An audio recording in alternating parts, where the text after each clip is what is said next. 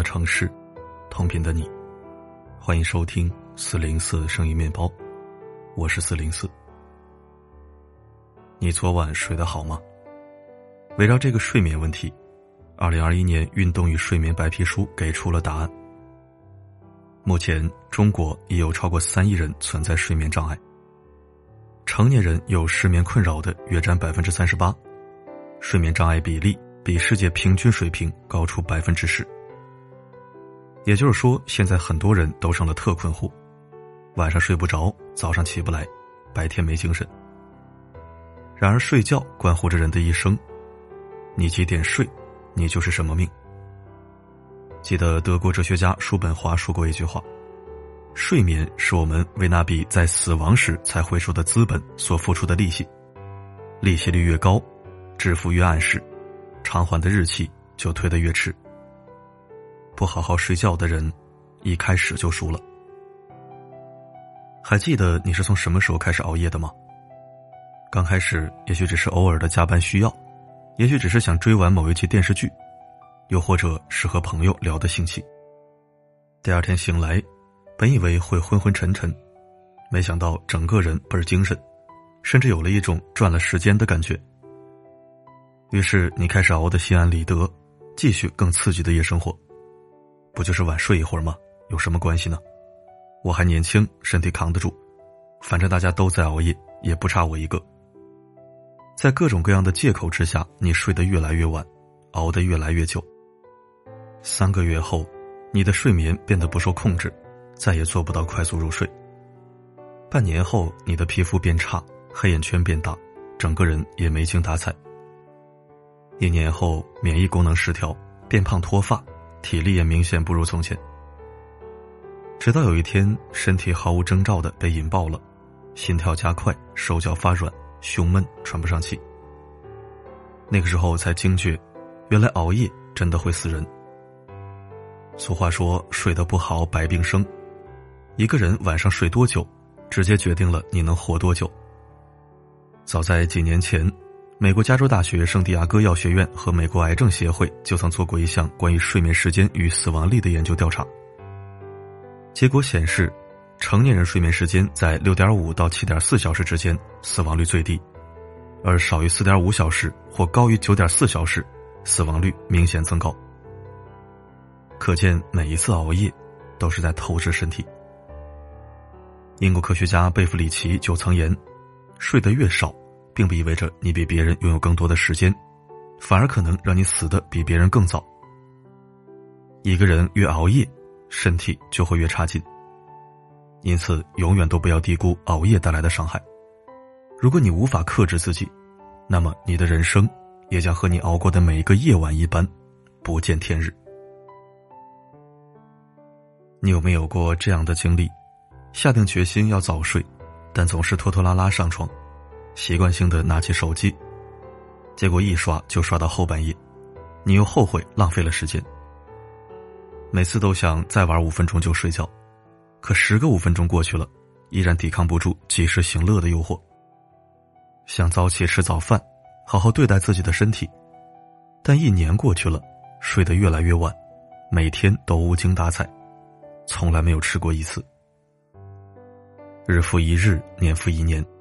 我们不断的制定计划，又不断的听到计划破碎的声音，以及与日俱增的焦虑，却唯独没有想过，为什么每一天都实现不了早睡？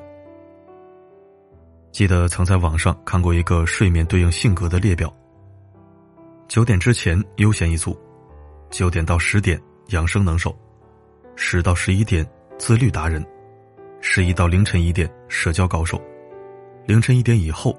熬夜王者，不同的入睡时间反映了每个人不同的性格，而不同的性格又直接决定了不同的命运。那些总是做不到早睡的人，最大的问题就是懒而不自知，知而不能改，改而不能恒。说白了，就是缺乏自律性。柏拉图说过一句话：“自律是一种秩序，一种对于快乐与欲望的控制。”一个人如果连几点睡都控制不了，还谈何能控制自己的人生呢？早睡这件小事看似微不足道，但是帮你改变的却是看待事情的眼光和行动上的准则。能早睡的人，才能懂得活在当下的快乐。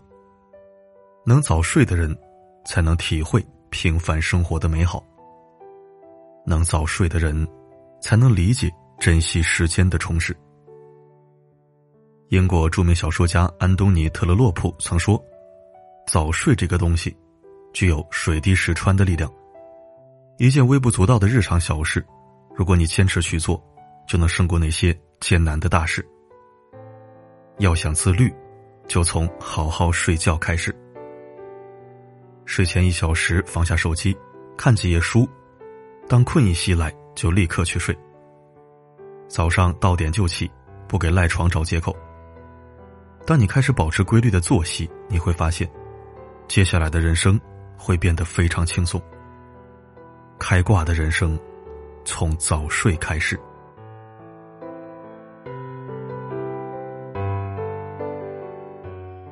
有人说，睡眠是一场修行，比情商更重要的是我们的睡商。所谓睡商，美国心理学家给出的定义是：睡商是身心在单位睡眠时间内恢复体力和精力的程度，是衡量睡眠质量最重要的标准。时时刻刻都能安然入睡，内心不受外界干扰的人，都是睡商很高的人。这种人面对困难时更容易获得力量。解决问题时，头脑也会更加清晰。生活就是一场战役，谁都没办法毕其功于一。在奋力前行的时候，也要懂得为自己养精蓄锐。恰如渡边淳一所言：“睡眠良好是一种真正的才能。没有睡眠能力的话，人们就不能保持健康的身体，就不能够专心致志的工作。”一个真正厉害的人，都懂得主动控制自己的休息节奏。因此，牢记下面三个睡眠小诀窍：记得按时睡觉，这才是每个人最重要的事情。首先，第一点，营造良好的睡眠环境。有一次看《环球人物》采访董卿的视频，在谈到如何能在繁忙的工作之余还有时间休息时，董卿就讲到一个细节。卧室里从不放电视机和其他电子产品，每天晚上带一本书去卧室，看一小时书之后直接睡觉。睡前放弃玩手机，只是把床作为睡觉的场所，为自己营造一个睡觉的最佳环境，是成功入睡最关键的一步。第二，养成固定的作息习惯。作家松浦弥太郎在《正直》中说。每天晚上十点左右上床，早上五点起床，每隔一天要去锻炼，走十公里，然后八点去上班。这种规律性的生活对于我来说是非常重要的工作之一。只有规律休息，才能健康睡眠。第三，给自己一些心理暗示。有时候人之所以睡不着，多半是因为白天没有完成的事儿。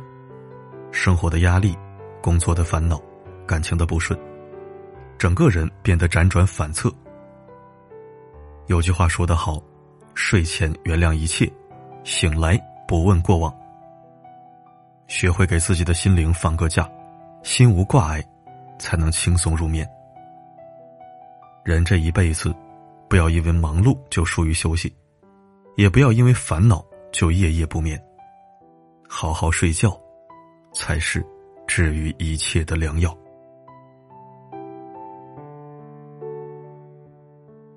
知乎上曾有人问：“如何才能度过人生的低潮期？”这个问题，毕淑敏曾在书中回答过：“安静的等待，好好睡觉，像一只冬眠的熊。好好睡觉，真的是一剂治病的良药。内心再苦，好好睡一觉。”万事皆释然。谋生再累，好好睡一觉，身安心亦安。生活再忙，好好睡一觉，自在心清欢。托格涅夫曾说：“睡眠像是清凉的浪花，会把你头脑中的一切伤浊荡涤干净。人生就是这样，早点睡，早点起，养足了精神，没什么坎儿是过不去的。夜里酣睡一宿，醒来又是崭新的一天。给自己一个喘息的机会，睡一觉，你会发现什么烦恼都没了。好好睡觉，精神好了，好运自然来。愿你做一个幸福的人，从今夜得一针安眠开始吧。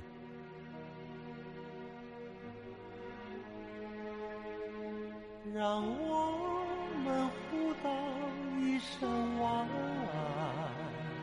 送走这匆匆的一天，值得怀念的，感谢收听。很多老听友都知道哈，四零四有严重的睡眠障碍，用了很多办法都效果不大。其实还是习惯性熬夜导致植物神经紊乱，加上平时心理负担比较大，容易焦虑，所以一些物理性调理作用不太明显。我想，如果想让我睡个好觉，或许找个地方隐居起来会好一些。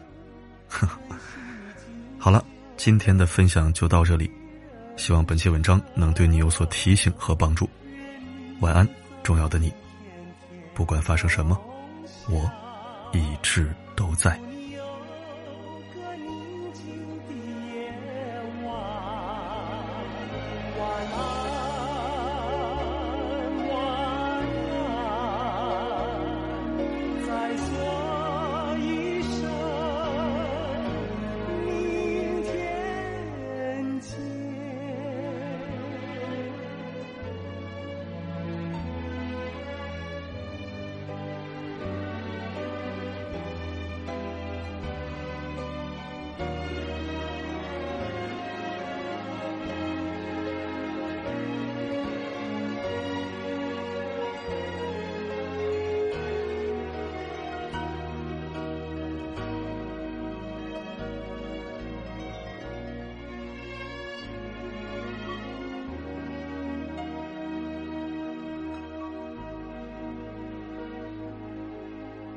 让我们互道一声晚安，迎接那崭新的明天，把握那美好的前程，珍惜你锦绣